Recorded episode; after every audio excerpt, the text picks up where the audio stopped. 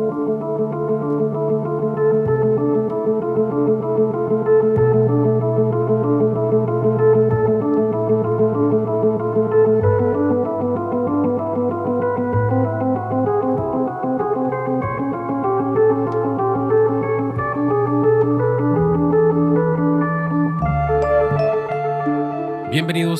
episodio de Para Dormir Después Podcast, un show semanal de libros y películas en donde cada semana platicamos de aquellas grandes obras que nos han hecho quedarnos pegados a la página o a la pantalla y donde sin importar la hora hemos preferido desvelarnos y dormir después. Yo soy su Miguel Zárate, me encuentro una vez más aquí en los headquarters de PDD Podcast, acompañando a mi gran amigo y co-host, Ramiro Alvarado. ¿Cómo andamos, viejo? ¿Qué pedo, loco? Pues aquí andamos después de que dos semanas, dos semanas, tres casi semanas, ¿no? De primero el huracán, El luego huracán. el cambio de turno, Exacto. luego eh, no sé qué chingados atravesó, Eh, creo que andaba malo. andabas malones Sí. y ya, ya por fin. Y justamente regresas para volverte a ir. Sí, güey. Fíjate que incluso hoy no vengo en mis, en mis, en mi 100%. Vengo un poco madreado, un poco puteado, pero digo, por menos he faltado. Excusa genérica. pero, pero aquí, aquí andamos, dijo, ya, ya era hora de regresar. Y pues sí, como dices, regreso para irme. Básicamente es como, estoy regresando como ese hijo que nomás llega a decirle a su jefa que ahora sí se va definitivamente. Porque pues voy a estar ausente dos semanas. Me voy no solamente de, de esta mi, mi, mi tonta y estúpida Tijuana, eh, del país, me voy del pinche continente, güey. Entonces, dos semanitas en Japón. Eh, ahí les voy, a andar de corresponsal eh, desde el Twitter del, del, del podcast, ahí nomás subiendo mamadas, a ver si puedo encontrar cosas relacionadas con cine. No prometo mucho, pero de que va a haber mame, va a haber mame. Ahí, ahí nos mandas un audio, güey, para meternos episodios siguientes. Diciendo, aquí ando este, en la cárcel de Japón después de tratar de secuestrar una botarga de Pikachu. Uf, ténganlo por seguro que voy a tratar de traerme algo relacionado con la botarga de Pikachu. Tal vez sea su gorrito de chef, tal vez sea quizás un saludo nada más, un beso o el disfraz completo, y con todo y el, don- el botarga que está adentro. Así como las noticias de los de las Olimpiadas, güey, de que siempre hay un mexicano que es un desmadre. En este caso va a ser Miguel, eh, en la cárcel por tratar de secuestrar a la mascota nacional, güey, de Japón. Eso o tratar de robarse la tumba de Mishima. Vamos, vamos a ver si podemos ir a, la tumba de Mishima, a la de Kurosawa y a la de Mifune. Vamos a ver si se puede, porque traemos un, un, un schedule de ahí medio, medio complicado, pero vamos con todas las ganas de, de conocer. Sobre todo vamos a querer, vamos a... Yo voy a Pokémon Center, güey, Pokémon Café, güey. Que chingue su madre la cultura japonesa, güey. Para mí la cultura japonesa es Pikachu, güey. Así que oh, literalmente vamos con Tokio, güey. Vamos con Tokio. Y pues, güey, regreso y también regresa un invitado muy especial del podcast. Y ahora con mejor calidad que nunca. Con mejor calidad, con 90.000 watts de potencia. Como la invasora. Joaquín, carnal, ¿cómo estás? Un gusto tenerte de regreso. Hola, hola. Medio año después, de hecho, eh, desde febrero, principios de febrero, que, que no me escuchaban por aquí. Oh, te escuchamos, pero no te vemos, güey. Según yo tengo mi cámara prendida, güey. Este. Sí, ya se ha aprendido ahora sí. Ah, ok, excelente. Pues sí, un gusto tenerte por acá, eh, Joaquín. Fíjate que yo pensé que era menos, pensé que había sido menos tiempo, pero ya medio año es bastante. Y hablando de, de años y de temas cuantiosos, ¿qué pasó en estos días, güey? Que ni nos dimos cuenta. Eh, resulta y resalta que el 26 de agosto cumplimos dos años como podcast, güey. Este, y ni nos acordamos, ni nos pasó por la pinche cabeza, ni tú, ni yo, ni nadie, güey. Pues es que. Nos valió totalmente riata. Bueno, un año, dos años desde que publicamos nuestro primer episodio. Sí, porque la logística y la planeación estuvo cabrona. Sí, fueron como también cuatro o cinco meses previos de estar grabando y editando. Sí, sobre todo para que no se viera como de esos de güeyes que se juntaron en un live un viernes en la noche. O sea, como ahorita. y escuché todo puteadísimo. Quisimos empezar ya con un logo, empezar con equipo. Entonces, pues, pero ya, este, dos años publicando. Es quizás una de esas cosas en las que hemos hecho más constancia en nuestras vidas. Lo cual está... De hecho, sí, güey. Hay dos cosas en esta vida que han sido más constantes, güey, que mis relaciones amorosas. Twitter y este podcast. A huevo que sí. Y pues muchas gracias. Ah, aprovecho para darle eh, todas las gracias a todos los que nos escuchan, a los que se hacen notar cada que tuiteamos que ya hay episodio nuevo, a los que se quejan cuando no hay episodio. Y también aprovechando que está aquí Joaquín, no solamente a quienes nos escuchan, nuestros amigos que nos escuchan, sino también a los que se han animado a participar en los episodios. Muchas gracias porque pues la neta es que por eso lo hacemos. Ustedes ya saben que, que no hay vara de por medio. El- está en números rojos este podcast desde su inicio, pero pues con mucho gusto aquí estamos como siempre. Pues Que mira, justamente ahorita estamos en Chile, en la categoría de cine y televisión, en el puesto 218, caímos 18 puestos. Estamos en el 200. órale, En el de Perú ya no salimos. En el de México también ya no salimos ahorita. ese es cabrón. Pero en el de Paraguay Seguimos dominando Paraguay, subimos un puesto, estamos en el 56. Arriba las tierras de José Saturnino Cardoso. A ver, culeros, pues, ¿de qué vamos a hablar el día de hoy? Rífense. Pues Joaquín, no sé si traes algo preparado o me arranco yo directamente. Eh, eh, comienza tú primero, ya si es necesario yo ya agrego un poco de lo que tú vas a decir. Muy bien, pues me aventé una intro ahí un poco campechaneada. Pues mira, vamos a hablar de un tema que tuvo, bueno, sigue teniendo mucha relevancia, pero nació en el siglo XX y fue un desmadre ese pinche siglo, ¿no? Para bien y para mal. Primero, del 28 de julio de 1914 al 11 de noviembre de 1918 se desarrolló la Gran Guerra, una de las más violentas y con mayor desgaste en vidas humanas y recursos hasta ese momento, en donde por un lado teníamos a la triple, triple alianza, que era el poderosísimo imperio alemán, el imperio austrohúngaro, e Italia. Por el otro lado, teníamos el triple entante, que era Reino Unido, Francia y el Imperio Ruso. En resumen, güey, se empinaron al Imperio Alemán y lo dejaron en ruinas de forma social y económicamente hablando. Y tropezaron dos veces con la misma piedra. Pero es otra historia más adelante. Pero sí, pero si la historia alemana algo nos ha enseñado es que son la viva encarnación de la frase si por pendejo me caigo, por cabrón me levanto. Solo que les encanta caerse dos veces, como ya dije, de forma casi consecutiva. Durante la Primera Guerra en Alemania surgió un movimiento cultural llamado expresionismo, que influyó en la pintura, en la música, en el teatro y en la arquitectura. Posteriormente influyó también en el cine. Este movimiento buscaba hacer énfasis en lo subjetivo, en la visión interna de lo que se quiere representar y por tanto se deformaban los elementos para poder buscar su esencia. Para las bases o cimientos del expresionismo alemán fueron clave la, la arquitectura de Erich Mandelson, y Hans Wolzig y el teatro de Max Riethard. Eh, Hans sería quien construyó en 1919 un teatro especial para Reinhardt en donde presentarían sus obras, llamado Grossen Schnarrspielhaus, o traducido El Gran Teatro. Ahí si alguien nos escucha que habla alemán, me raya la madre, por favor, y me corrige después. Eh, Reinhardt crearía el concepto de Kammerspiel, que era un tipo de teatro en el cual acudirían eh, los espectadores con un aforo limitado, donde lo más importante era crear una atmósfera de intimidad con la obra y el público, utilizando elementos estéticos como el uso especial de la luz, unas sombras muy muy pesadas. En 1917 el gobierno alemán crearía la UFA, me voy a humillar aquí otra vez, la Universum Film Architectschaft, la cual su principal objetivo era el cine de propaganda germana. Mm, eso lo veremos después, ¿no? También. Después de la guerra, la UFA cambió de propietarios y el Deutsche Bank compró casi todas sus acciones. Uno eh, de los directivos más importantes en esta etapa fue, o de los directores más importantes más bien en esta nueva etapa de la UFA fue Ernst Lubitsch. Tras la guerra, el público buscaba historias para evadir su realidad y olvidar que la, guerra y poco a poco eh, se fue forjando un estilo muy característico ¿no? en el cine alemán de la época. Gracias a la UFA, en el periodo posguerra, directores como Ernst Lubitsch, Fritz Lang, Robert Wiener y Friedrich Murnau podrían dirigir sus óperas primas o sus continuaciones en historias donde nos trasladarían a esos emociones y sentimientos tan arraigados e internos que tenían para desarrollar en su obra. La primera película reconocida en el género del expresionismo alemán sería El gabinete del Dr. Caligari de 1920 de Robert, de Robert Wiener. Entre sus características encontramos una iluminación artificial con mucha contraste entre los claroscuros, con sombras que son pintadas a veces en los sets también para resaltarlos, decorados con perspectivas falseadas, siempre en estudios, eliminando cualquier tipo de realismo, un maquillaje muy marcado y muy característico, eh, acompañado de actuaciones muy, muy exageradas. Aquí entraría Nicolas Cage, perfectamente. Y sus planos eran muy estáticos, casi no había movimiento de cámara, por no decir que no había movimiento de cámara. No por nada acaba de hacerle de Drácula. Es correcto, justamente, por fin se le, se le armó. Eh, que por cierto, paréntesis, ¿ya vieron la de Drácula en el bote? Está bien culera. No. ¿No? ¿Tú dices que está bien culera? Lo que le sigue de culera. ¿Qué digo? Eh,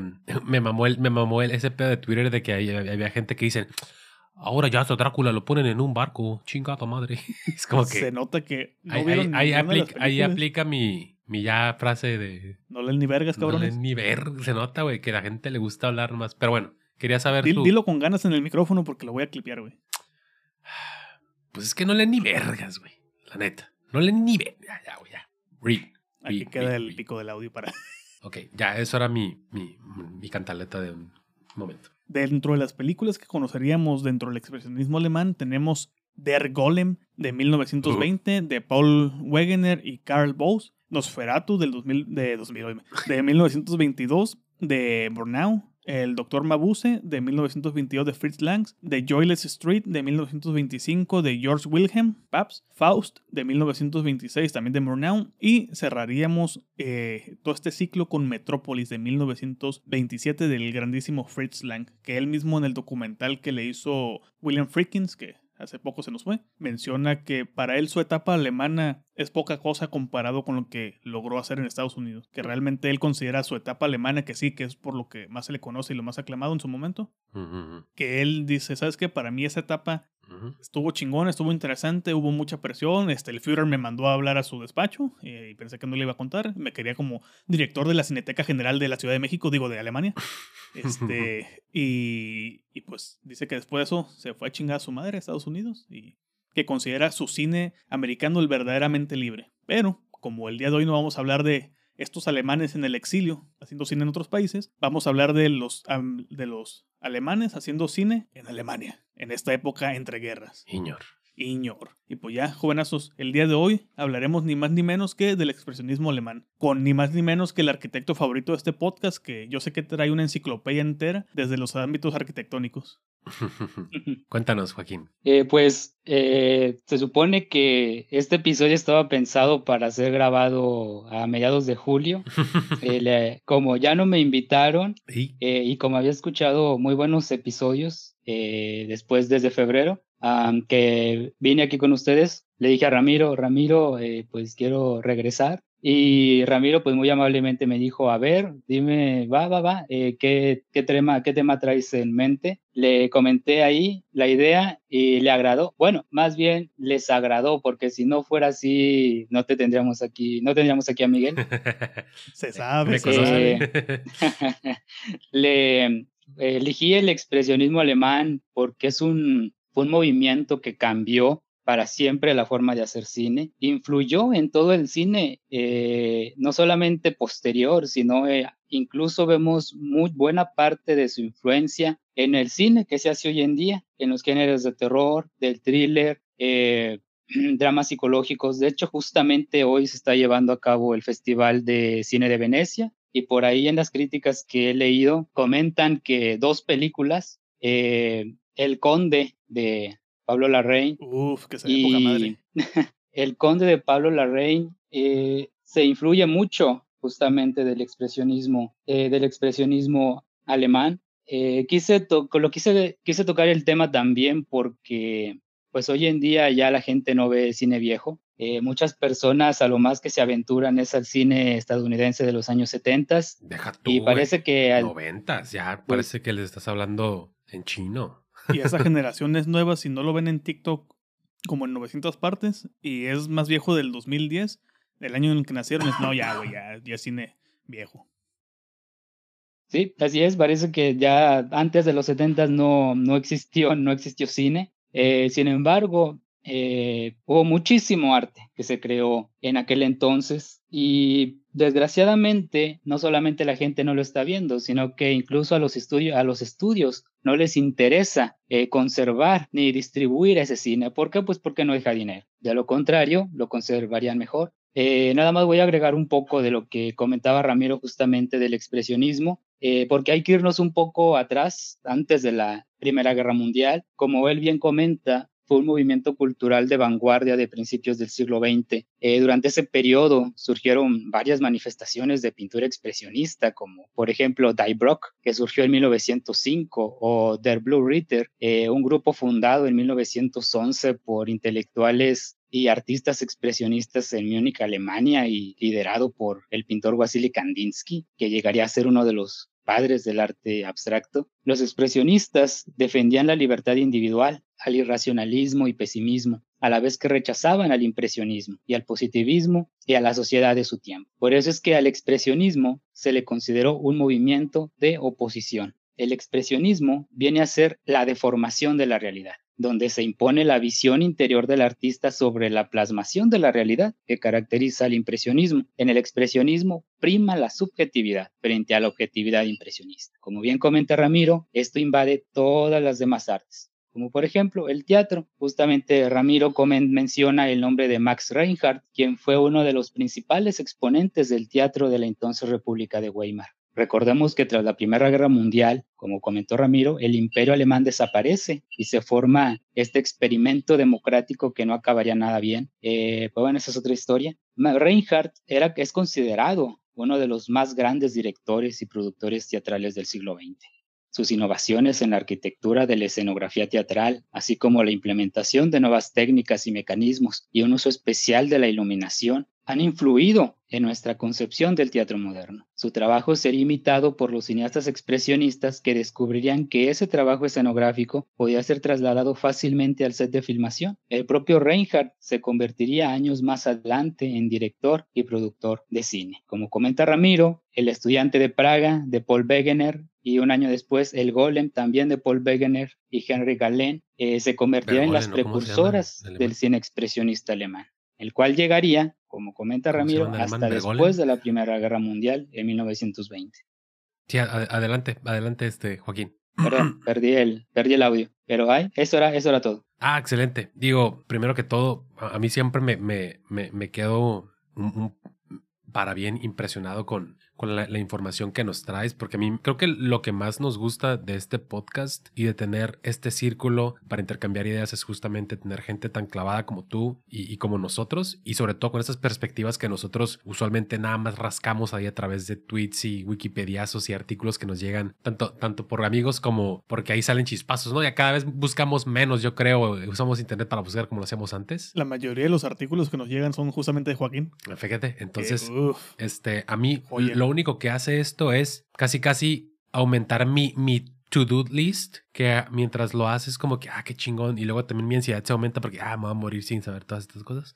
Este, pero qué chingón. A mí, eh, cuando recién me empezó a interesar todo este tema eh, del expresionismo alemán, no podía no eh, relacionar la idea de cómo los alemanes a lo largo de la historia en diferentes vertientes y en este caso en el arte, siempre parece que han estado, si no es que un, paso adelante un paso adelante de los demás, siempre han estado en esa órbita circundante, de lo que representan los movimientos de vanguardia o este tipo de, elementos disruptores eh, en su obra. ¿no? Mencionábamos el teatro y cómo el teatro permeó de manera este, prácticamente completa la forma de hacer cine en aquel entonces. Ramiro también comentó y enlistó de manera muy, muy, muy eh, eh, eh, siendo redundantes, aquellos elementos que hacen tan, distinguido, tan distinguible y distinguido el expresionismo alemán. ¿no? Yo personalmente, eh, cuando veo el gabinete del doctor eh, Caligari, cuando veo Vampire, cuando veo todas estas películas, Nosferatu, cuando veo este, las películas de Ernst Lovich, que personalmente es mi favorito, es imposible no ver toda esta escuela del teatro, ¿no? Lo que mencionaban de estos sets eh,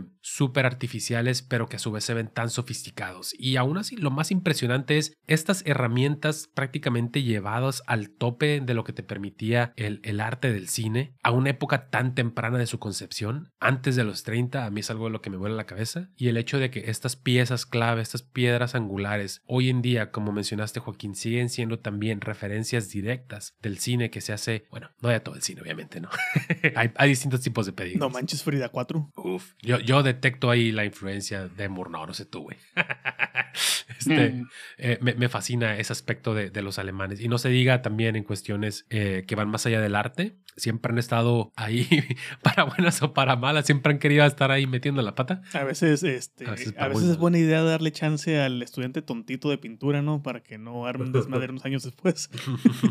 Hay que ser un poco flexibles de vez en cuando, cosa que los alemanes han aprendido a las malas. Así es. Eh, y, como dice Joaquín, es, es, sin duda uno de los, de los capítulos clave y, más, y más lúcidos en, la industria del, del, arte y que al día de hoy está ahí en el consciente colectivo, pero también está ahí en el abanico de posibilidades que nos da el arte. Entonces a mí me, me, me, me, gusta mucho ese tema. A mí lo que me gusta mucho del, del expresionismo alemán en cuanto a disfrutar su cine, o sea, las historias me gustan, pero a veces se me hacen un poco aburridas, dependiendo del modo. Es más el modo en el que ando, que a veces las, las veo con muchas ganas y a veces me pueden aburrir bastante. Pero ahora sí que depende del, del día. Pero lo que, algo que me gusta mucho del, del, expresionismo alemán es la imposibilidad de rastrear hasta el día de hoy qué tanto ha permeado en todas las áreas. Hay cosas que son bien obvias, ¿no? Hay, hay este cosas muy directas y muy lógicas y muy obvias que puedes rastrear hasta el día de hoy al cine del día de hoy, a la pintura incluso, pero hay otras cosas que son detallitos ahí finos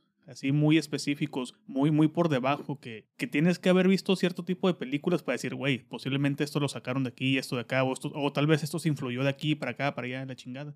Pero me gusta porque es la primera gran corriente cinematográfica que hubo. Bueno, sí había varias, posteriores, pero eran muy pequeñas, eran lapsos de uno, uno o dos años, ¿no? Este fue una de las, de las largas y es chistoso porque termina el expresionismo alemán y, y comienza este desmadre de la Segunda Guerra o, comienza a agarrar este camino, ¿no? Tracción, el, este segundo bloque del Tercer Reich, pero vemos cómo cuando salen los, los directores, que sí llegan a salir los directores, los técnicos, eh, los de vestuario, todo lo que es la parte técnica del crew y el talento que sí logra escapar de Alemania, cómo termina influyendo de forma directa, no nada más en fuera de Alemania, sino en el cine de Estados Unidos, en el cine mexicano. Muchos de los técnicos del cine de la época de oro eran o alemanes o descendientes de o eran este, aprendices de técnicos alemanes de venir de producciones de Estados Unidos. Y sin irnos muy lejos, ¿cuál es la, la, la siguiente gran, no corriente, pero lo que mantuvo vivo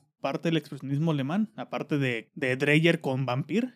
Este, sería ni más ni menos que las películas de la Universal, que toda la etapa fuerte inicial de la Universal es expresionismo alemán, pero en inglés, con un poquito más de presupuesto si tú quieres en ciertas ocasiones, con un poquito una, eh, una industria más establecida, por, motivos de que no estaban tan en guerra en ese momento. Pero, pero es interesante, ¿no? ¿Cómo, cómo, podemos cómo podríamos hacer la dupla de el cine de la Universal y el, el, expresionismo alemán y todo lo que nos ha dejado? Si no hubiera sido por eh, Nosferatu, no tendríamos, primeramente no tendríamos Vampir, luego no tendríamos la, la Nosferatu de, de Herzog y luego no tendríamos la que más me encanta, que es sin lugar a duda. Drácula 2000. Este, ¿eh? Con Gerard Butler. Uf, a huevo. No tendríamos eh, Drácula de, de, de Bram Stoker de, de Coppola. No tendríamos Van Helsing. Ah, eh, También. Uh, me Que esa sin lugar a duda, este, Coppola hizo, realizó, jaló todo su, su gabinete de curiosidades, ¿no? Para de aquí, de allá, de técnicas de todos lados. Creo que sí, sí. Sí, es- sí es la, la corriente que más me gusta de, de esta época de la vida. Y, y antes de, de pasar a unos ejemplos puntuales que, que, que, que se traen para el día de hoy en este episodio, creo que también es, es no está de más siempre destacar esa, e- ese aspecto entre, entre frío y, y- y distante que siempre tienen los alemanes para, para, para hacer todo lo que hacen, ¿no? Eh, Es, ese, como ese halo de, de- de solidez, pero solidez en el sentido eh, casi, casi rayando en lo... En lo, Lo mecánico en lo industrial. Ajá, en un pedo así como muy, muy pavimentoso, así, güey. Entonces, este, este feeling como de, de distancia que muchas veces se siente en este, en, en el cine, primero que todo en, en, esta, en la, en la corriente del, del expresionismo alemán, pero que posteriormente fue, fue eh, mutando y también sigue sintiéndose eh, en las posteriores oleadas que llegaron con el cine alemán de- del cine de los 50, 60 y 70. O sea, ha venido cambiando, se ha venido influenciando y ha venido eh, adaptando también cierta influencia de, Occ- de- de Occidente. Por Occidente me refiero a lo que hay del lado izquierdo del Atlántico, porque pues Alemania, pues digamos que también es parte de Europa. Eh, pero siempre se ha mantenido como ese Panzer, por llamarlo de algún modo, que está ahí como, como regresándolo, como una especie de lo que platicábamos, como un tótem ahí que, que está ahí como, como ahí este, lanzando, lanzando láseres diciendo esto es lo que somos y hemos cambiado, hemos evolucionado, pero también tenemos esta, esta raíz que está ahí metida hasta el núcleo de la Tierra. El verdadero ave fénix que renace una y otra vez de las cenizas. Pues Joaquín, este, rífate, ¿qué nos traes, viejo? Para empezar. Bueno, como comenta bien Ramiro, son películas que a veces nos llegan a aburrir y sí, nos llegan a aburrir porque pues son películas de 100 años o de 90. Ahora sí que este episodio va a tratar sobre viejitas, Viejitas no precisamente sobre esas viejitas a las que si les das cariño te, te patrocinan un iPhone o una consola mezcladora para podcast Las viejitas de o el box set de, de Bergman de Criterion, Qué sino maravilla. ¿eh? películas viejitas. Ey. Eh, y en efecto, son películas que también sentimos muy distantes porque son películas que, digamos que estas películas, a diferencia de algunas otras, no se han mantenido, no se, no, no, no, no las ha, no han mantenido, no han perdurado en el tiempo porque se hicieron en un tiempo en el que Como la sociedad era lluvia. diferente. Eh, ya somos, ya, la- ya hemos cambiado, ¿no? Eh, la sociedad europea de aquel entonces ya es muy diferente a la que era. Entonces tiene todo el sentido que también las sintamos eh, distantes. Eh, y como comentan, sin ella no hubiéramos tenido no solamente películas, sino géneros. Fritz Lang eh, y Robert Bien sentarían las bases de lo que es el thriller, el género de terror, eh, e incluso, incluso probablemente no tendríamos Blade Runner, porque Blade Runner se inspira fuertemente en Metrópolis de Fritz Lang. Fritz Lang también influiría, daría forma a los géneros del thriller y del thriller psicológico. Pero bueno, para empezar, para ya ir comenzando, yo elegí una, la primera que elegí fue El gabinete del doctor Caligari, de Robert Bien, considerada la gran obra maestra y la máxima representante del expresionismo alemán. Esta historia comienza con un narrador quien cuenta a un acompañante la historia de cómo un día llegó a su pueblo un misterioso hombre que se hacía llamar Doctor Caligari, que buscaba un permiso para montar un espectáculo en la feria local, en donde, en donde presentaba a un sonámbulo. Eh, tras conseguirlo, eh, se dirige a la feria y anuncia su show, al que asiste el narrador, llamado Francis, y su amigo Alan, de quienes se nos revela que están enamorados de la misma mujer. Al iniciar el espectáculo, el doctor Caligari abre el ataúd y presenta a César, que le ordena despertar, en la que sea probablemente la escena más célebre de la película. César abre lentamente los ojos y parece romper la cuarta pared. Después pide a los asistentes hacerle cualquier pregunta y él le responderá.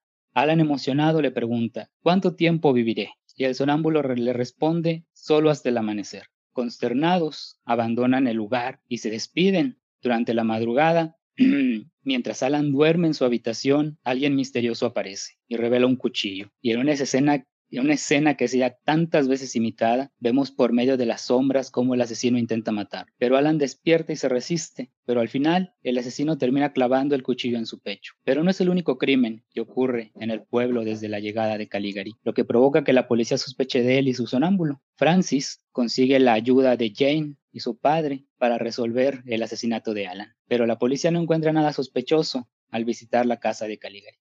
Sin embargo, Francis, nuestro narrador, aún con sospechas, decide vigilarlo toda la noche, pero sin darse cuenta el sonámbulo escapa y llega hasta el hogar de Jane, a quien previamente conoció cuando visitó el espectáculo de Caligari. Consigue entrar a su habitación y está dispuesto a matarla con su cuchillo, pero se detiene al ver su belleza. Pero Jane despierta y el sonámbulo la rapta, y al ver sus gritos, los empleados van tras él. César recorre con ella en brazos colinas de formas irregulares y tejados con chimeneas inclinadas, pero la termina liberando y él finalmente muere. Al enterarse de lo ocurrido, Francis y la policía intentan capturar a Carigari, quien huye y se infiltra en un manicomio, el que por cierto es el único lugar que cuenta con, digamos, una arquitectura coherente, hasta donde Francis lo persigue y se entera que es el director de la institución. Con ayuda de varios médicos, logra acceder a su, a su oficina, donde descubre un diario donde se revela que César era en un principio su paciente, a quien debía tratar pero con quien termina experimentando, influido por un antiguo texto sobre un místico del siglo XVIII llamado Caligari, quien, quien usaba a un sonámbulo para llevar a cabo asesinatos en, el en pueblos al norte de Italia. Tras encontrarse el cuerpo de César y la evidencia descubierta, Caligari es detenido y encerrado en el manicomio. Tras terminar la historia, el narrador y su acompañante dan una caminata y llegan hasta el patio del manicomio. Y en un giro argumental, se encuentran a César y a Jane. Ambos resultan ser pacientes y también reaparece Caligari con una apariencia muy diferente y quien resulta ser el doctor de Francis y Francis su paciente. La historia dentro de la historia no fue más que el delirio de un loco, lo que da todo el sentido a, su tan característico estilo visual que ya había comentado Ramiro en la introducción, que intenta aludir así al estado psicológico del narrador, creado por los artistas Hermann Warm, Walter Rohrig y Walter Reimann, quienes dotaron a la película de una atmósfera irreal e inquietante, haciendo uso de paisajes pintados sobre lienzos y edificios de una arquitectura casi caricaturesca, y que parecen derretirse, calles chuecas y puentes retorcidos. En los ambientes interiores, los muros son inclinados y con una gran altura. Las puertas son triangulares y las ventanas deformadas, y sobre las paredes y en el suelo están pintadas sombras y el resplandor de la luz de las lámparas. Curiosamente, esa estética no impondría un estilo, ni sería imitada, de ahí que algunos la consideren la única película expresionista, e incluso se le inventó una etiqueta propia, caligarismo. Y es que los cineastas siguientes, como Lang, Mornu, Sternberg, Pabst optarían por un estilo más cercano al naturalismo, que consiste en una visión objetiva y más apegada a la realidad.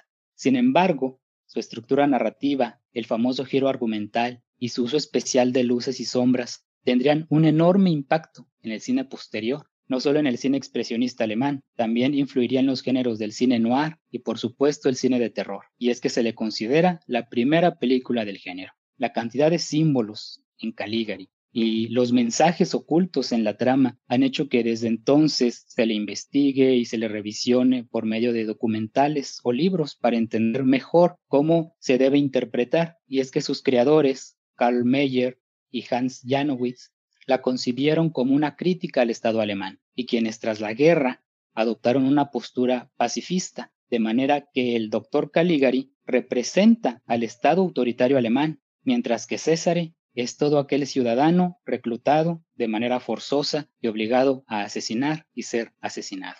Esto provocó años más adelante su censura e incluso se dice que ese giro argumental que cambia por completo la historia fue hecho por presiones de las autoridades alemanas. De acuerdo al escritor y crítico Siegfried Krakauer, la película era más que un reflejo simbólico de su tiempo, pero también una cruda premonición de los horrores venideros. E, y cito, una premonición específica en el sentido que Caligari usa poderes hipnóticos para forzar su voluntad en su herramienta César, una técnica que anticipaba en contenido y propósito la manipulación del alma que Hitler fue el primero en practicar a gran escala. Este texto es del libro de Krakauer, de Caligari a Hitler, una historia psicológica del cine alemán, donde, como lo indica su título, realiza un profundo análisis del cine alemán desde 1919, con el estreno de El gabinete del Dr. Caligari, hasta la llegada de Adolf Hitler al poder. Además, desarrolla una, digamos, teoría de que los cineastas, por medio de su obra, advirtieron de la llegada del nazismo, representado en la figura del tirano, que hace su aparición en varias de estas películas. Sé que las recomendaciones son hasta el final, pero creo que es buen momento para mencionarlo. Es un libro muy interesante si quieren saber más sobre el expresionismo alemán y lo encuentran en Amazon a solo 500 pesitos. Publicidad no pagada. ¿eh? Algo que decir, güey, aparte de estarte muriendo.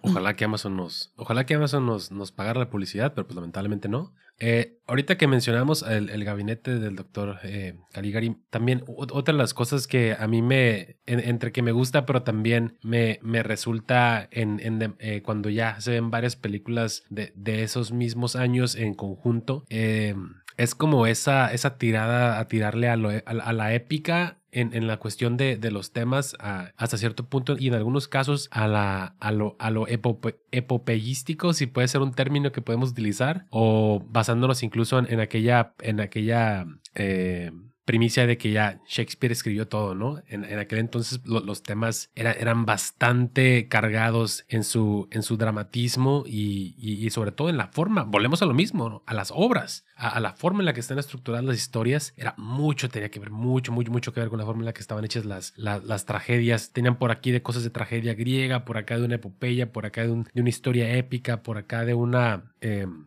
de, un drama shakespeariano. Entonces, todo ese, ese conjunto de, historias y, y, de la escuela narrativa hasta, hasta inicios del siglo XX dio, por supuesto, en aquellas épocas, en las primeras dos décadas del siglo, una, una de las de las mejores, eh, de los mejores momentos para, como para aventar por ahí y para generar grandes historias con grandes argumentos, que posteriormente ya con el devenir de los años íbamos a tener historias que ya quizás querían tratar partes más en específico de las condiciones humanas, de las, de las relaciones entre dos o más personas. Entonces digo, como dice Ramiro, cuando estás en el mood, ándale, beso de tres. Cuando estás en el mood, esas historias te caen así chingón y dices a huevo y te pones a, a, investigar de más. Y, también cuando no, pues digo, cuando ya te echaste de a dos o tres movies dices, ya cabrón, ya necesito aventarme, no sé, una peliculita con una fair ahí random. Eh, y pues, ¿qué decir de, de, del gabinete? La verdad es que a mí Fíjate, curiosamente me sigue pareciendo una, película que por lo simple de su argumento, más allá del plot twist y más allá de las, de, las, de, las revelaciones que hay una vez llegado a la, a la, tres cuartos de película, me sigue pareciendo una historia bastante efectiva y que también a través de sus imágenes se, se va, dejando, se va dejando ver y no, parece, y no, se siente lenta y no se siente como que te está pidiendo de más. Eh, eh, eh, es un lugar común no decir que muchas veces cuando vemos una película actual en blanco y negro, este, soltar ahí influencias de existe más. Es algo que se ve mucho en Twitter. Ya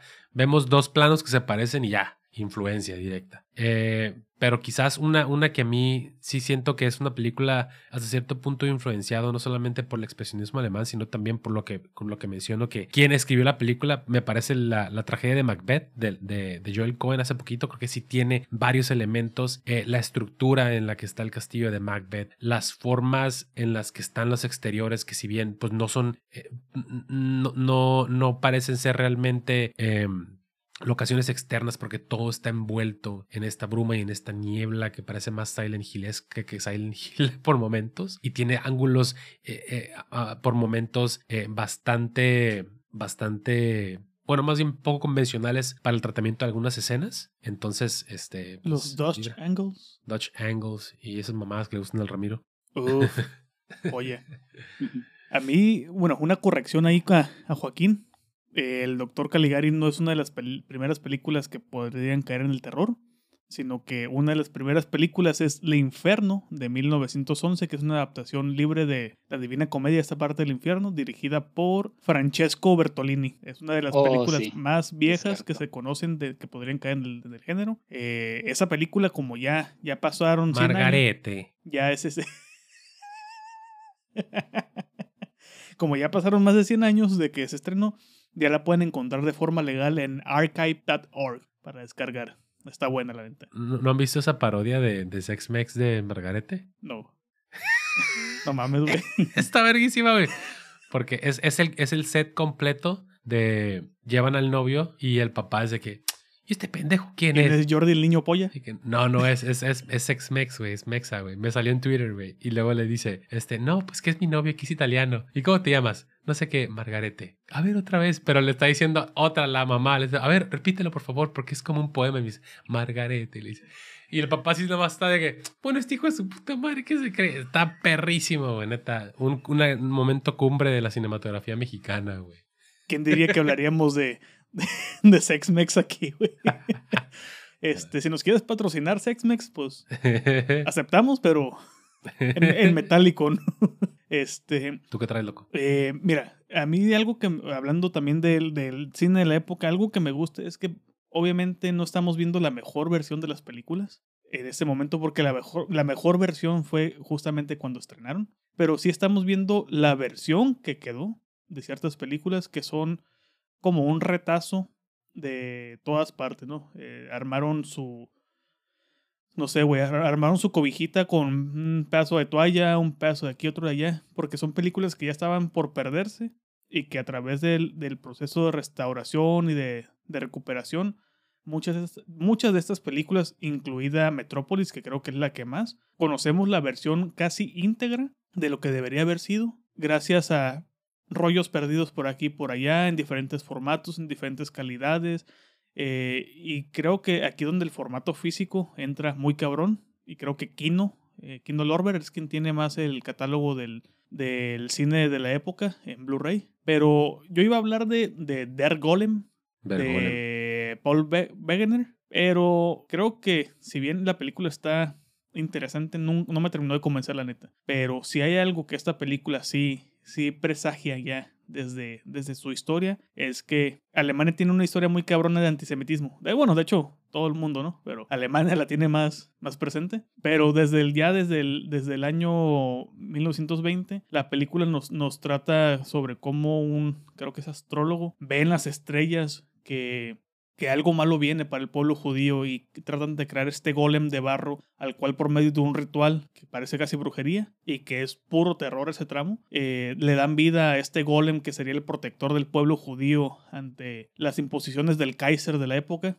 Que dato curioso, en esta versión de Der Golem, eh, Paul Wegener es tanto el director como el golem, que está horrible el hijo de la chingada. Eh, y, lo, lo, ubicarán más que nada por las parodias de los Simpsons más que por la película. Pero de la, de la que realmente quiero hablar eh, es de Phantom o Fantasma de Murnau. Porque es una película que, como ya bien dijo también este Joaquín, si bien el gabinete del doctor Caligari es la única que tiene todas estas deformaciones de la estética, de la arquitectura, todo lo visual, el resto de películas que entran en la categoría del expresionismo alemán toman ciertos elementos. Más que nada, el maquillaje, las actuaciones exageradas, casi teatrales, y la iluminación. Nada más cuando quieren representar algo muy interior, tienden a deformar el, el, el entorno. Y en Phantom tenemos una historia de un joven que trabaja para el municipio, que se obsesiona con una mujer misteriosa, una mujer que está muy por encima de su categoría social y económica, y el güey se, se tira a la bebida. Eh, su hermana comienza a trabajar un poco como dama de compañía en estos bares y digamos que se ve involucrado hay un tercero que, quiere con la hermana. Este tercero lo, lo, lleva a nuestro personaje a que vaya y le pida dinero a una señora ahí que podría ser como una bruja o esta viejita de dinero a la que le haces ojitos para que te pague una consola, que en este caso sería Miguel. Pero vemos cómo cuando llega esta desinfluencia externa de una persona que estaba no viviendo bien, pero estaba dándole poco a poco. Una persona ya de sus 30, 40, eh, sin, con su familia, pero sin novia, sin esposa, sin hijos, ahí estancado en un trabajo de oficina. El en el perro. Era un trabajo de oficina, entonces es home office, güey. Eh, este, así que te queda el saco a medias. Em, vemos cómo se ve influenciado por este, este amigo, este eh, el amante de su, de su, de su hermana y se ve involucrado en pedos del alcohol queriendo conquistar a esta joven que está muy por encima de su estrato social. Empieza a pedir dinero, se lo empieza a mamar en pisto y luego llega un punto donde todo se le viene encima. Eh, le empiezan a cobrar el dinero, eh, ve que nomás no se le arma con, con la morra, eh, tiene pedos con su hermana por, por el entorno social, todo el rollo, lo despiden de su trabajo por faltar injustificadamente y aparte porque lo acusan de, de que anda eh, que lo acusan de andar ahí de degenerado, según las, las costumbres de la época. ¿Qué era eso de degenerar entonces? Ser un borracho. Sí, claro. Ser un borracho que anda con mujeres ahí, este, que te andan sirviendo la copa toda, totalmente vestidas. Todo lo contrario a lo que es el Hong Kong. ok. Eh, y luego, creo que el único momento donde podemos ver esta deformación del entorno, de las emociones propiamente, es cuando se sienta acosado por su entorno, por el alcohol y vemos este camino por la calle donde ya los edificios se ven torcidos, se ven así con una perspectiva muy forzada y dije, ah, perro, con que de aquí se lo robó Christopher Nolan para Inception. Porque tiene algo de eso. No es la, la mejor. de ahí se lo robó Satoshi Kon para Paprika. También puede ser. No es la gran película de Brown, pero es interesante porque son de esas películas que, si bien está ahí, no siempre se mencionan. Ya en lo visual, en todo lo que es lo técnico, todo está muy chingona. Pero sí es una película que incluso se siente larguísima porque dura dos horas cinco. Creo que es de las, de, las que entran a la, del tramo de películas largas que luego diría, llegaría a Metrópolis y diría, quítate que ahí te voy. Pero es una película interesante. Es una película que sí tienen que andar muy del mood para, para verla, la neta. A diferencia, creo que el Doctor Caligari que puede uno decir, ah, pues la voy a poner en Halloween. Creo que esta sí es un poco más de traigo tiempo, ando con pilas, la voy a ver. Yo no la he visto, pero la verdad es que me desde el título dije, ah, cabrón, esto suena interesante. Seguramente he visto por ahí algún arte póster, porque por el nombre me, me suena. Subió unas cuantas capturas después. Mm, ok, va, va, va. Este, no sé tú, Joaquín, si la has visto, eh, pero la, la, pura sinopsis, la, la platicadita que se aventó Ramiro, la verdad es que a mí me, me, interesó. Digo, a mí, yo, yo la verdad es que entiendo el mame de, de hagan películas de una 20, pero yo disfruto, así como disfruto el, el ladrillote de novela, también disfruto la peli larga, nomás estas dos largas. Este, y entonces me la voy a echar. No sé tú, Joaquín, si ya la viste. Este, si no, si no la has visto, ¿qué, este, ¿qué has escuchado de ella? Si no, pues arráncate con la que sigue, Karen. Mm, no la he visto, pero la que sí he visto es El Golem de Henry Galen, que comenta justamente, perdón, de Paul Wegener, como comentaba Ramiro. Y sí, de hecho, tiene bastante, tiene, tiene es bastante interesante esta relación de la amenaza hacia los judíos, ¿no? Que justamente mencionan en la película, cuando el rey ordena la desaparición de ese pueblo y pues que deben marchar al exilio, ¿cómo no relacionarlo eso directamente con lo que, lo que, se, lo que sucedería algunos años más adelante? Excelente, pues venga de Joaquín, este, hay que seguirnos con la siguiente película. Mi Eh. segunda eh, opción, la, bueno, no las elegí en cuanto a las que más me han gustado, las elegí de acuerdo al orden cronológico. Mm. Mi segunda, y que yo creo que era muy obvio que la iba a elegir, ¿Por qué será? ¿Por un muñeco que se ve que fue carísimo que estuviste compartiendo? Nah, no es cierto. María, María. el modelo de María que del toro me influyó a comprar. Cuént- Cuéntanos un poquito, un poquito de eso. ¿Cómo, o sea, cómo, cómo lo encargaste? ¿Dónde lo pediste? Por si algún otro traumadito ahí se le dan ganas o, o ya O agotadísimo. sea, carnal? Miguel anda haciendo investigación de campo para ver si se lo pido, ¿no? Eh, pues resulta que Del Toro había estado subiendo fotos de cómo lo armaba y eso fue lo que me llamó mucho la atención cuando vi que cuando empezó a tomar fotografías de cómo lo, lo pintaba, me encantó. Desde el momento en que lo vi me encantó. Yo no suelo comprar ese tipo de modelos, eh, pero le comentaba a Ramiro que si algo yo disfruté de estudiar arquitectura fue hacer maquetas. Me encantaba hacer maquetas, tengo la habilidad y la paciencia para eso y dije, bueno, pues vamos a, vamos a ver si lo conseguimos para desestresarnos un rato. Lo encontré en eBay, lo encontré en eBay, eh, la verdad llegó, llegó rapidísimo, normalmente lo que pido en eBay tarda mucho en llegar a pesar de donde vino, que creo que lo trajeron de, de Hong Kong, me parece. Ajá, pero- Llegó rapidísimo y lo, a- lo armé en una semana. Debo decir que sí me decepcionó un poquito el armado. Mm, Eh, la verdad, el armado fue, lo- me lo aventé en una noche, ok. unas cinco o seis horas. Para el siguiente día solamente le ensamblé lo que son las, las piezas pequeñitas, que son como una serie de alambres eh, y cables. Los pegué con silicón para pues, evitar que más adelante se llegaran a caer. Después armé la base, que la base se compone justamente del trono, donde está Mm, eh, es- este personaje del ser máquina, como le llaman en la película. De hecho, en la parte de atrás tiene justamente la, la, la inscripción que se ve en la película hacia Hel, que es la esposa de- del, del director presidente de Metrópolis. Lo que más tardé sí fue la pintura, la aplicación de pintura sí tardó, tardó una, sem- tardé una semana en, en acabarlo porque sí suelo ser muy Yo- perfeccionista y quería que Yo todo siento que ahí, quedara que ahí yo haría Sí. mierda ahí los, los esos modelos y yo compararía, güey. Porque a mí, es, yo veo cuando ya el proceso de armado y ya el pedo de pintura y cómo queda al final yo digo, ah, cómo vergas le hicieron, güey. Yo siento que yo haría una, un- se miraría culerísimo, güey. Cuando, por eso, este, a ver si regreso con Gundams. Yo, esa, ese proceso de pintura, güey. ¿Te acuerdas del Parque Morelos que ibas a pintar las alcancías? Simón. Que había gente que pintaba y eh, echaba y echaba capas de pintura y luego la alcancía se te caía por unas escaleras y en vez de romperse, botaba de tantas capas de pintura mezcladas. A mí me pasaría eso. Sí, de hecho, mi familia me veía ahí por horas. y decía, ¿en serio te desestresas? Y yo, sí, de verdad. De hecho, déjense las muestro. Ramiro me dijo que quería que se la mostrara. Aquí la tengo. La verdad es que no es muy grande. De hecho, Ah, está chingona. tardé un poquito. Ahí está. Eh, está perra. De hecho, eh, la, la compré también justamente porque estoy por comprar algunos muebles Mm. aquí en, para la habitación. La estoy remodelando. Y Pensé que nos ibas a decir el, el mueble de la, el nombre de la mueblería. Y justamente la compré, ya tengo el lugar donde la quiero, la quiero poner. Y como les digo, no suelo comprar este tipo de modelos, pero este modelo en específico sí me, me, me gustó mucho. Me, me gustó mucho. Se me hace un personaje, un- una figura muy icónica. Claro, emblemática. Eh, y gracias allá al, al a Del Toro por esta. Es de, ¿qué? de X Plus Collection, me parece que es, es la marca que por ahí subió. Pues juegue. Pues con este, eh, con este preámbulo de consumista, pues arráncate loco con, con Metrópolis.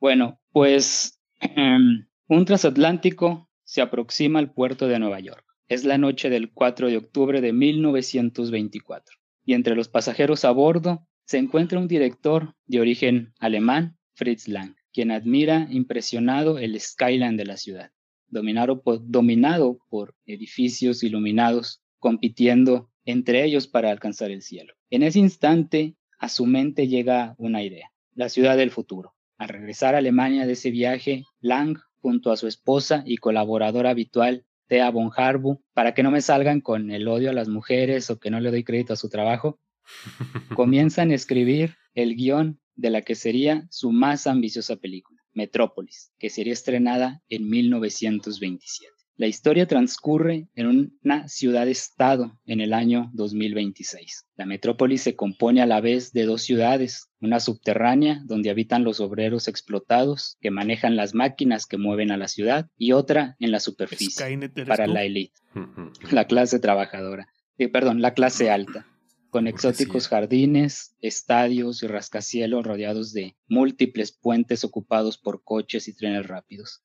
Incluso vemos aviones entre los edificios, mientras los obreros viven entre engranes y tuberías y duermen en pequeños bloques de concreto, sin algún ornamento decorativo. Los ricos habitan espacios amplios y atractivos, la gran mayoría de estilo Art Deco, que allá por los años 20 era el estilo arquitectónico y decorativo de moda y que buscaba demostrar glamour, opulencia, progreso, además de ser considerado un estilo En Estados Unidos llegó a ser muy popular y logró mantenerse así hasta principios de la década de los 40. El Art Deco también lo podemos apreciar en King Kong de Peter Jackson, The Great Gatsby de Lurman e incluso en Blade Runner. Hasta su icónico póster, el más caro en ser vendido en la historia, por cierto, posee características del Art Deco. Es un estilo que a mí antes no me gustaba para nada, no soportaba su eh, exageración, pero después aprendí cosas y conforme conocí más sobre el contexto histórico en que surge el Art Deco, se volvió uno de mis estilos favoritos. La gran ciudad, regresando al tema, es controlada por Joe Fredersen, director presidente de Metrópolis, quien monitorea las ciudades de la nueva Torre de Babel, el rascacielos más alto de la ciudad. Una de las muchas referencias al cristianismo que tiene la película, demasiadas diría yo, y me parece relaciona a las figuras de Fredersen con el Don Tyrell, personaje de Blade Runner. Claro que ¿Por qué? Bueno, según los arqueólogos, el mito de la Torre de Babel probablemente pudo haber sido inspirado en un sigurat babilónico. Ya en otro episodio había comentado que un sigurat era un templo dedicado a un dios en forma de pirámide escalonada, originados en la antigua Mesopotamia, y sirvieron de inspiración a los diseñadores de Blade Runner para los headquarters de Tyrell Corps en la Tierra. ¿Qué buscan ambos hombres al erigir y habitar estos monumentales edificios? Pues alcanzar la divinidad, al menos de forma simbólica. Y es que se trata de los hombres más ricos y poderosos de sus mundos, pero ante todo son mortales como cualquier humano. Un día, Joe Fredersen se entera por su hijo Freder de un accidente en una de las máquinas principales y, les le entregan eh, unos eh, misteriosos planos que encuentran entre las pertenencias de uno de los obreros y que no es la primera vez que eso sucede. Para entender su significado, Fredersen acude al científico Rodbank. Desde el momento en que Entra a su laboratorio, Rodbank muestra una clara antipatía hacia él debido a que Fredersen se casó con Hel, la mujer que él amaba. Rodbank aprovecha su visita y le revela su último gran invento, justamente ahorita hablando del modelo, el ser máquina, capaz de adoptar la forma de cualquier hombre. ¿Alguien más pensó en el T-1000 de Terminator 2? Tras analizar los planos, Rodbank le explica que se trata del mapa de las catacumbas. Qué el sitio más. Qué buen momento cuando se quita el brazo, ¿no? Sí, sí, sí, sí. Es que es el sitio más profundo de Metrópolis y guía a Fredersen hasta ahí, donde descubren que los obreros se reúnen para escuchar a una mujer, María. Una práctica que a mí me recordó a los primeros cristianos, que antes de la promulgación del edicto de Milán por Constantino, como es bien sabido, eran perseguidos por el imperio romano y para no ser capturados se reunían en las catacumbas de Roma para, para celebrar sus ritos. De hecho, hay un dato curioso y es que la imagen más antigua, la más antigua representación que se tiene de la Virgen María, de la que, de la que se tiene registro, se encuentra justamente en una catacumba, que es en las catacumbas de Santa Priscila, en Roma, del siglo III. Oye, güey. Venid, ¿sí? Perdón. Este, em, y ahorita que, ahorita que mencionas estas, todas estas alusiones al, cristianismo em, en, como, no quiero decir inspiración, pero sin duda alguna como, como, como vaso comunicante o quizás incluso como, como una sucesión casi casi natural a la hora de, de, de de hablar de estas historias, volvemos un poquito a lo, que comentaba, ¿no? Antes, de, de, dónde vienen estas, estas primeras, quizás, bases para contar historias en este media hora de, de imagen y de sonido. Y, y, la efigie de, de, de, este, de este presidente, regente, regente, perdón, de, de, de, esta metrópolis, como mencionas que 50 años después, 60 años después, encarnaría el mismísimo Tyrell. A mí me recuerda mucho cuando veo Metrópolis, me recuerda incluso, y volviendo al tema del cristianismo, a, Ramsés II, ¿no? Y esta figura también de, de la construcción de, de, de grandes efigies y pirámides, y de cómo incluso también él sintiéndose hasta cierto punto por encima de los humanos, es, es, le sueltan plagas y es hasta que una de ellas se lleva a sus hijos que, que, que realmente siente como esta proximidad, ¿no? Y, y esta, este, este sentido de, de, de fatalidad, ¿no? Eh, o sea, hay, hay, un montón por ahí de, de, ideas y de vasos comunicantes muy cabrones que... Sí, claro, que claro que sí, por supuesto. Ramsés, que también es otro personaje que, que ordena la construcción de sus palacios y, y sus templos y que también ha sido adaptada al cine muchísimas veces, por DeMille, por por Ridley Scott también recientemente, que hizo su versión de Éxodo. Holy pues su pinche madre, ni me acordaba de, de, de esa película, güey. Que espero, tengo esperanzas en que Napoleón de, de Ridley Scott sí sea buena. Se ve porque se ve muy chingón. Venid, construyamos una torre cuyo cenit llegue hasta las estrellas, y en lo alto de la torre escribiremos, grande es el mundo y su creador, y grande es el hombre. Así, María relata a los presentes la leyenda de la Torre de Babel y profetiza la llegada de un mediador que unirá a opresores y oprimidos y terminará así su explotación. El hijo del señor Fredersen está presente, haciéndose pasar por un obrero para así poder conocer a María, de quien se ha enamorado. Además dice, cree... Ave María.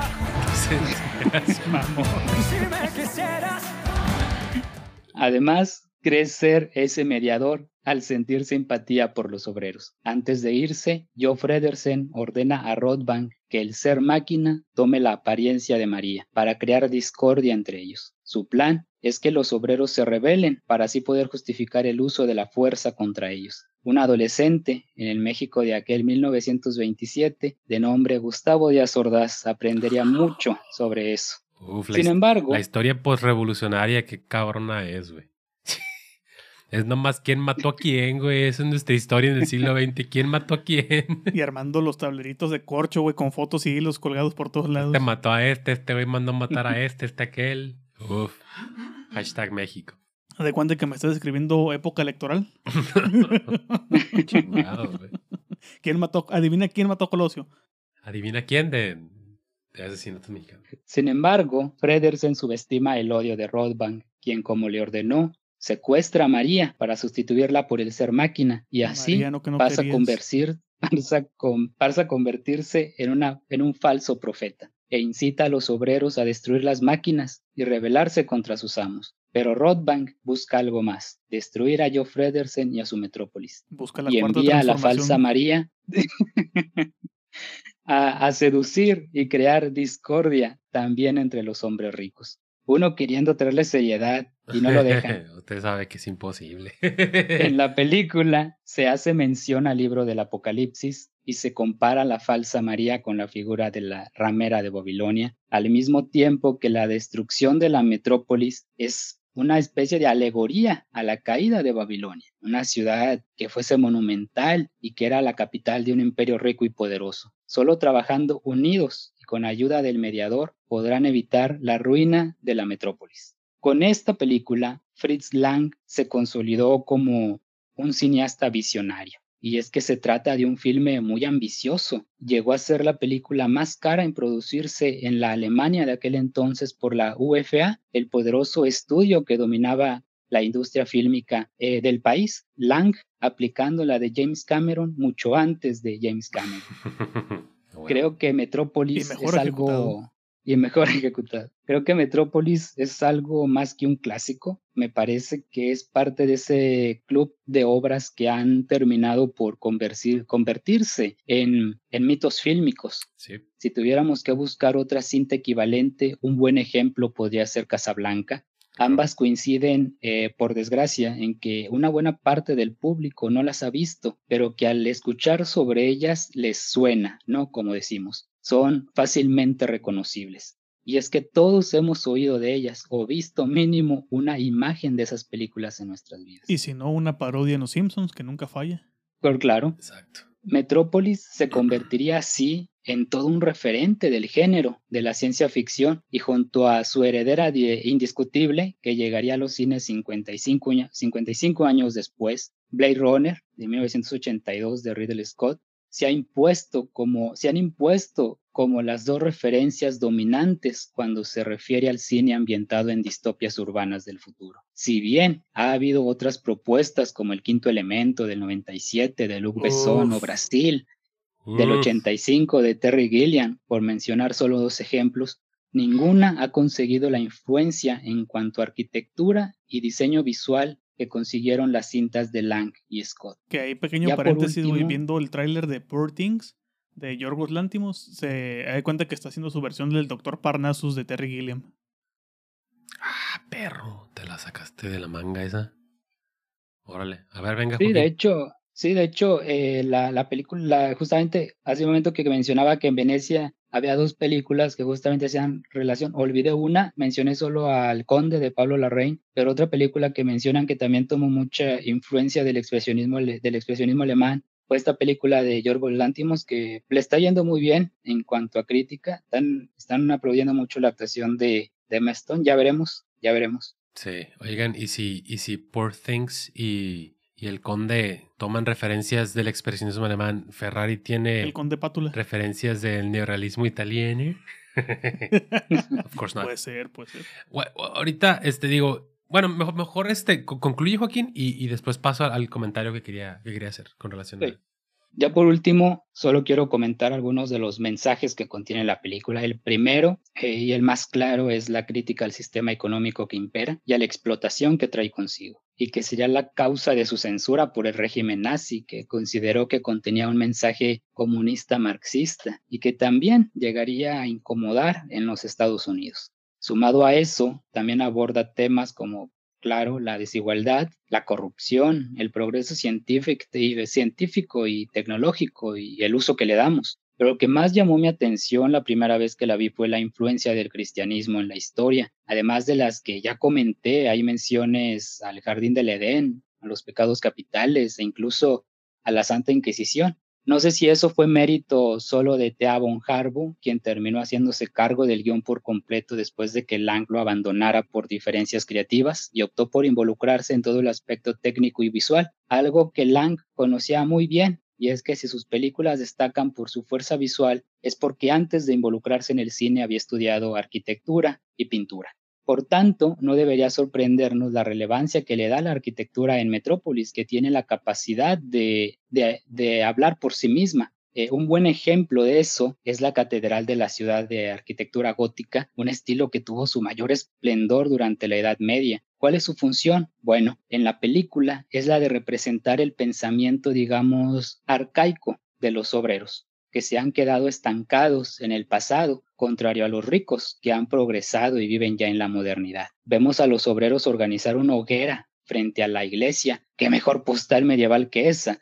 O sea, estos, estos alemanes esos, estos alemanes no se andaban con chingaderas, eh, organizaban una revolución obrera. Años después Intentan tomar los medios de producción y derrocar a la burguesía y todavía les queda tiempo de quemar una pinche bruja. ¿Por qué no? Como cualquier comunidad en medio de la sierra aquí en México. A huevo. Y unos años después, unos cuantos millones de judíos. How about no?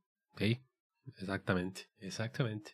Mira, el, el primer punto que, que comentaste es, es mi favorito. Eh, es mi favorito. Me gusta, creo que lo que más me gusta de, de Metrópolis, fuera de su estética y fuera de su puesta en escena, fuera de lo que vemos en cámara, que es, es, francamente espectacular. Quizá lo único por ahí que se le asemeja son los, los grandísimos dibujos de, de, Moebius en cuanto a profundidad y en cuanto a distribución de, de, de, elementos en una página que los hacen sentir vastísimos y como si pudieras meterte en una en, una de las hojas, eh, me gusta ese sentimiento de que si bien puede ser una, una, una, una, pintura que estamos viendo como fondo, parecería que los personajes bien podrían irse por, las, por esas calles de edificios altísimos y también por esos recovecos, en, como dices, de catacumbas en el subsuelo. Eh, pero a mí lo que, lo que me voló la cabeza la primera vez que la vi, que dicho sea de paso, yo la vi por estas listas de IMDb de las 100 mejores películas, las mejores de películas. Fíjate, curiosamente es una de esas películas que sí sobreviven y que sí este, eh, forman parte de estas listas que usualmente son más que nada por ratings de de, usuarios y que son por cuestiones de popularidad, pero Metrópolis siempre está ahí en algún punto, entonces fue, fue mi acercamiento y, y, pues qué mejor, ¿no? Porque fue en una época donde yo trataba de, de, ver, de ver todo el cine que podía, pues porque en parte podía, tenía más tiempo y en segunda pues porque estaba comenzando ahí, eh, gracias ahí en parte al, al Ramiro que ahí me, me mandaba cosas también. Al vicio de la piratería. Exactamente, exactamente. Y, eh, pero el tema de, de, de, la lucha de clases, de, el, tema de, de, las diferenciaciones de los estratos eh, sociales en la película es a mí lo que me parece eh, fundamental, también parte de que se siga sintiendo como se siente actualmente. es, es, no quiero decir que es burda, pero es muy in your face en el sentido de cómo los niveles en el sentido de cómo quizás el, tu, tu, tu punto ahí cero en, en, tu, en tu gráfico es, es el, el, el, suelo, el nivel así de, de la calle y, va creciendo, ¿no? En cuestiones de... Memorias del subdesarrollo. Éndale, en cuestiones de estructuras y luego también va hacia abajo, ¿no? El, el cero es un, es un factor absoluto, también tenemos el, el menos cero, ¿no? Y, y, eso se, y eso se viene viendo y es algo que existe, es algo que, que, que que existe en la vida real, pero también existe en las películas. Un ejemplo que lo hizo muy bien y de una manera más sutil, porque también es, lo vemos a través de una escena muy, muy trepidante, es ese momento en Parasite, en la lluvia, cuando la familia este, se va de la casa de los Park y tiene que descender por, por la, su ruta que es llegar hasta, hasta su casita que ni siquiera está a nivel de la calle, ¿no? También es, una especie de sótano, güey. Y, van bajando y lo vemos casi, casi con una secuencia de, de, de Jacques Tati. La vamos viendo así, de, de, un plano así de frente, lo vamos viendo corriendo así detrás, y porque van bajando de la cumbre, van bajando de donde viven los acomodados, de donde vive la burguesía, de donde vive la, la gente refinada, la crema y la nata, ¿no? Entonces, a mí eso, para que una película te lo pusiera y te lo explicara y, y, y, quisiera hacer un, tener un discurso tan, tan significativo, es, es, es, con lo que me quedo de Metrópolis. Pasan de donde sí les gusta que llueva a, más se metió un peje lagarto. Exacto, güey, exacto, de que, ay, qué bonito, está lloviendo. Y uno así de, no mames, se inundó mi cantón. ya no tengo ropa seca. Eh, acaba de comprar el sillón este, ya fue. a, mí de Metrópolis creo que es la única película del expresionismo con la que nunca he podido.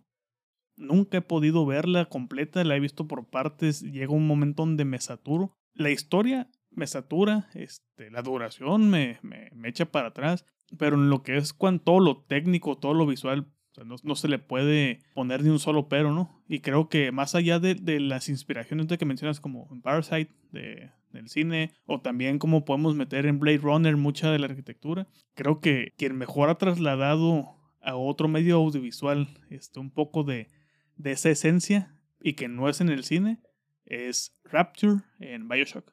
Uf, claro. Que, también con todo lo del Art Deco, también los interiores, este, justamente Creo que si alguien captó también mucho de la esencia, por lo menos estética, eh, y un poco de los estratos fue Bioshock.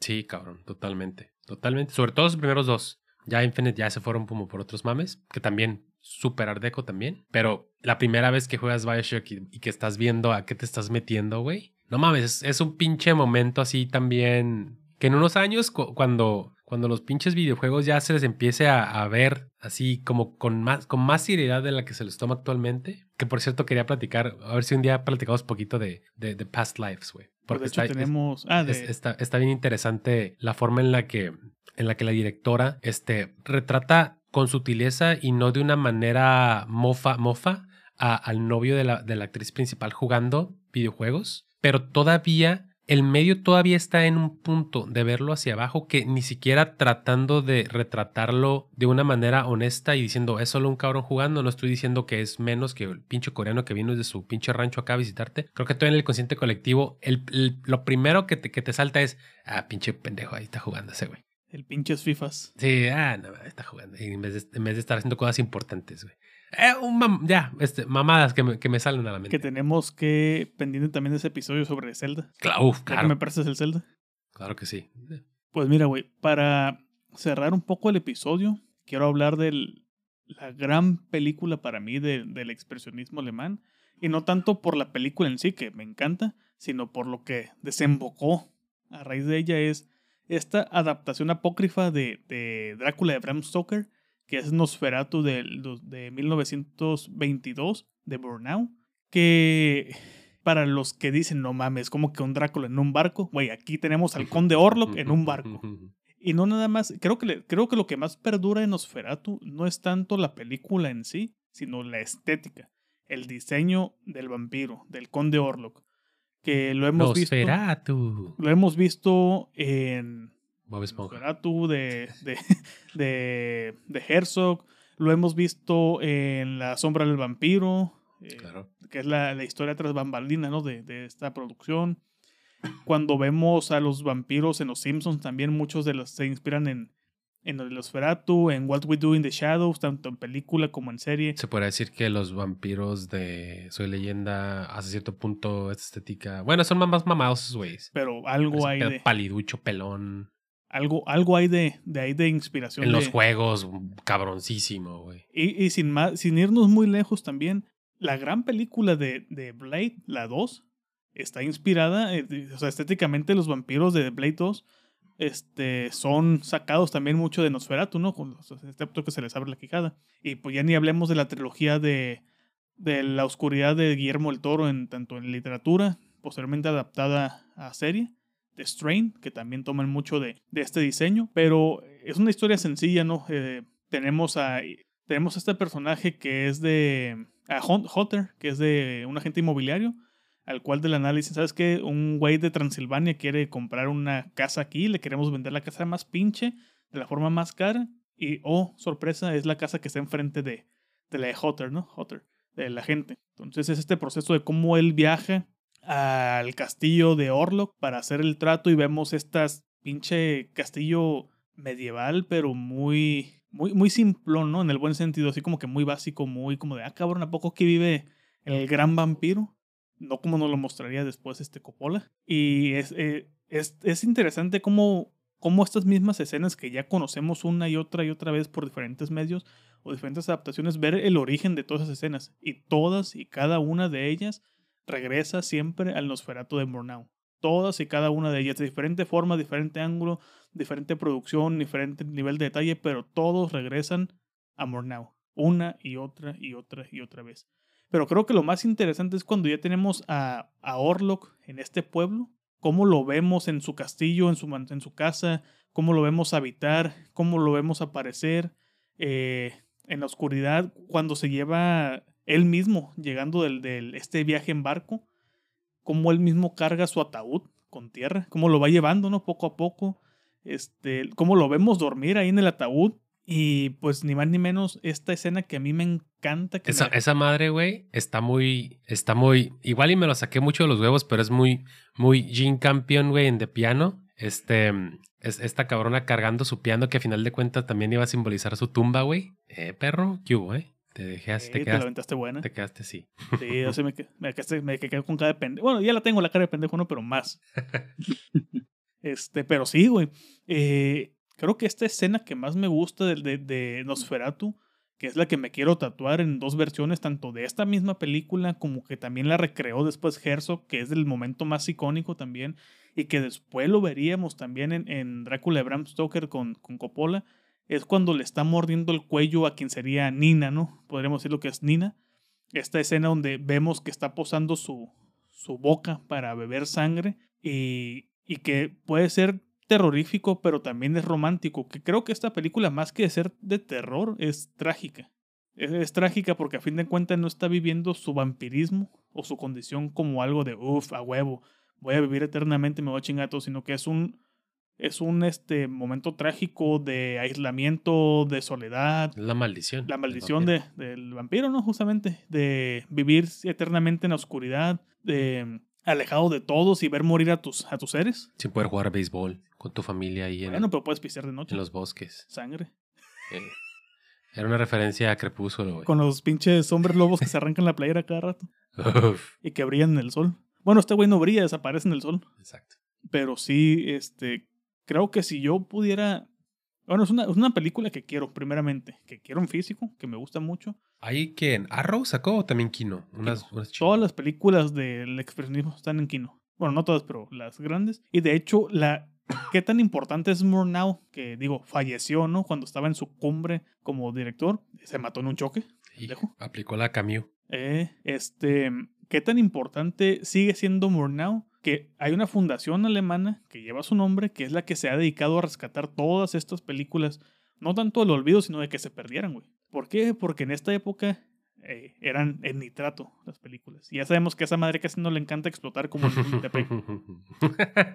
sí, man, Pero sí, güey. Creo que para mí Nosferatu es la insignia del expresionismo. Para mí, Nosferatu siempre va a ser la insignia del, del, del, expresionismo. Y es la que mil y una veces ha sido eh, homenajeada, tratada de imitar, recordada. Y cuando la gente piensa en el cine de terror, siempre sale. Nosferatu cabe en el terror, en el drama eh, cuando hablamos de películas de vampiros, cuando hablamos películas de, de, lo que quieras. O sea, siempre vamos a regresar una y otra vez a Nosferatu. Sí. Y más si tenemos a, a Herzog ahí de por medio Kinski. Claro, creo, creo, que también es, como, como mencionaba Joaquín, creo que es o, otra de esas películas en las que puede que alguien nunca las haya visto, incluso que la haya visto y que no recuerde de qué va, pero también sabe, sabe, o sea, ubica en su, en su mente cuando le dices Nosferatu, hay una imagen eh, que está ahí grabada. Puede ser ese momento eh, súper enigmático, puede ser la sombra recorriendo las paredes, puede ser la, la, escenografía, como dices, y la estética del castillo, un poco decadente, pero también siempre,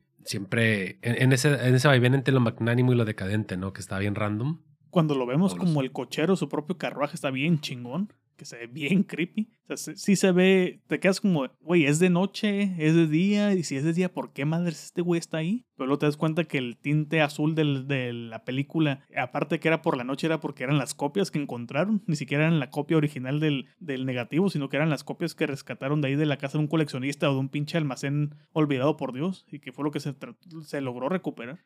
A huevo. No, pues, no sé, Joaquín, que, si quieres agregar algo con relación a, a la Nosferatu, porque ya me estoy quedando sin pila.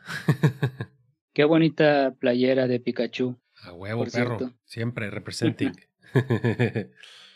pues eh, de Mornú, bueno, era, era claro que tenía que aparecer Mornú, como ustedes están, como ustedes comentan, es una película muy, eh, muy icónica. Y claro que tenía que aparecer la figura de, de Mornú. Eh, me gustaría decir que fue un artista que tenía una gran comprensión de la puesta en escena.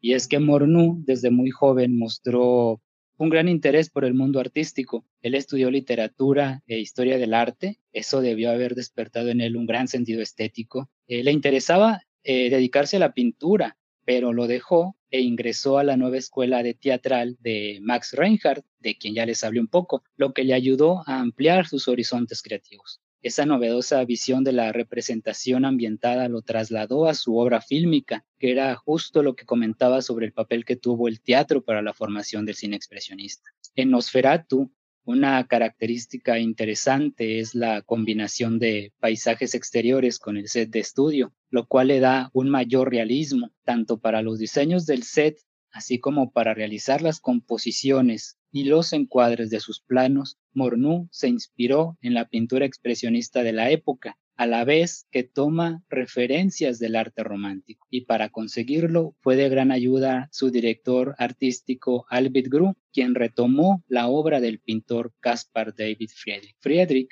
eh, fue el principal referente de la pintura romántica alemana. Sus obras se caracterizan por dar un gran protagonismo a la naturaleza. Plasmó cielos abiertos, grandes montañas, bosques, niebla y tormentas. Una pintura suya muy famosa es el caminante sobre el mar de nubes, con la figura del hombre al centro del cuadro admirando la, la inmensidad de la naturaleza que le rodea. Eh, y que seguramente la conocen porque por ahí vi que la hicieron portada de un libro, no sé de quién ni de qué, pero creo es de Penguin Libros.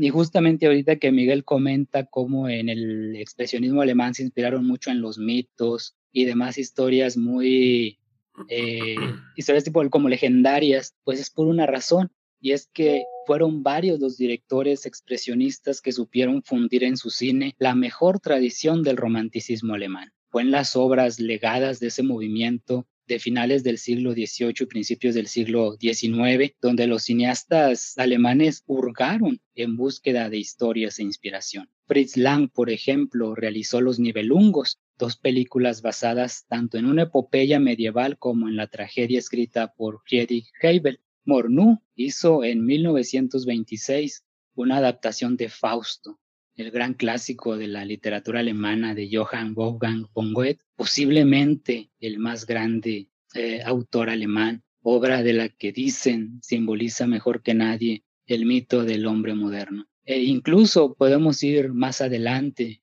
y encontramos que la propia Leni Riefenstahl toma mucha influencia del romanticismo para eh, Das Blue Licht, que codirigió junto a Bela Balas, a quien por cierto eliminó de los créditos por ser judío. Con esa película Riefenstahl consiguió la atención de los jerarcas nazis y es que a Hitler quedó, a Hitler le encantó eh, por justo hacer alegoría al romanticismo paisajes de montañas, bosques, cascadas y cielos nublados, y que era un arte que él sí aprobaba. Incluso Riefenstahl pensó llevar al cine la tragedia Pentesilea de von Kleist, otra importante figura del romanticismo, donde habría desplegado todos sus recursos técnicos y hubiera sido su película más ambiciosa, pero pues a Alemania le empezó a ir mal en la guerra y financiarla ya no fue posible. Y justo ahorita que menciono también a Fausto de Goethe, es inevitable no relacionarlo con Riefenstahl, ¿no? Quien terminaría haciendo su propio pacto faustiano, pactar con el demonio para conseguir el éxito, la gloria. Claro. Fíjate qué, qué curioso y, cómo, cómo qué, qué, vueltas eh, da la vida y sobre todo cómo siempre la, la realidad supera la ficción con ganas de hacer un episodio sobre Lenny Riefenstein después. Neta no. Bueno, con eso terminamos otro episodio de Para Dormir Después podcast. Recuerden que si les gustó este podcast, les agradeceremos muchos comentarios y que nos califiquen con 5 estrellas en su aplicación para escuchar podcast favorita. Ya vieron que Ramiro compartió por ahí también que estamos en Deezer, eh, pero sobre todo pues lo que queremos es que este programa pueda llegar a más personas y nos incentive a mejorar semana con semana, pero también para traer a más invitados. Pero sobre todo compártenselo a alguien que crean que va a disfrutar tanto este show como nosotros disfrutamos aplastarnos para hacerlo. Pueden seguirme en Twitter para temas off topic y mentadas de madre en arroba zaratestra. ¿Y a ti, estimado? A mí en Ramiro ALVRM94, en todos lados. El podcast en arroba pdd-podcast, también literalmente en todos lados. ¿Y a ti, Joaquín? A mí me encuentran en Twitter como arroba juatcasgro. Eh, y nada más. No sé para qué quieren las demás redes sociales. el, Joaquín es, es, es, del equipo del Ramiro de una pinche arroba difícil. sí, de hecho, cada que lo quiero arrobar es como que, cabrón, ¿cómo, ¿cuál es su arroba? Y lo tengo que buscar. Pues directamente como la otra vez, güey, que quién sabe quién arrobé cuando era. No, te equivocaste con el del Omar. Simón, con Omar. Un saludo a Omar que no he podido estar otra vez en el mismo episodio que él. Quién sabe qué chingados pasa. Pero pues, estimados, muchas gracias por estar aquí, Joaquín, una vez más. Siempre es un gusto tenerte por acá.